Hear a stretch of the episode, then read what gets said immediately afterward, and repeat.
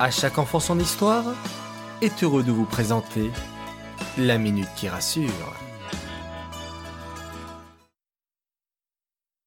Coucou mes chers enfants, vous allez bien? Bao Hachem. Vous avez passé une bonne nuit?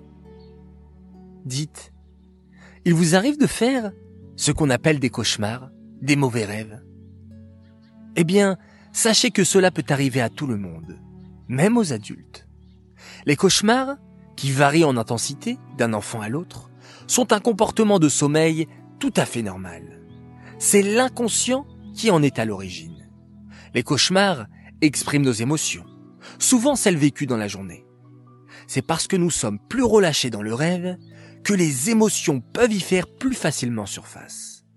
Toutes les informations de la journée ou de la semaine vont se mélanger dans notre tête et vont ressortir dans notre rêve, mais pas de façon logique. Et parfois, ça peut même nous faire peur. Vous savez les enfants, nous pouvons éviter des situations qui pourraient être source de cauchemars, comme par exemple regarder des jeux vidéo violents ou des films effrayants.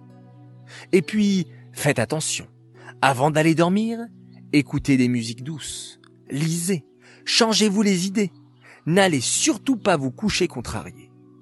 Et puis, je terminerai en vous donnant une astuce de Stella psychothérapeute, à qui j'adresse mes remerciements les plus chaleureux pour son aide si précieuse qu'elle nous apporte tous les jours durant ces jours de confinement. Écoutez bien.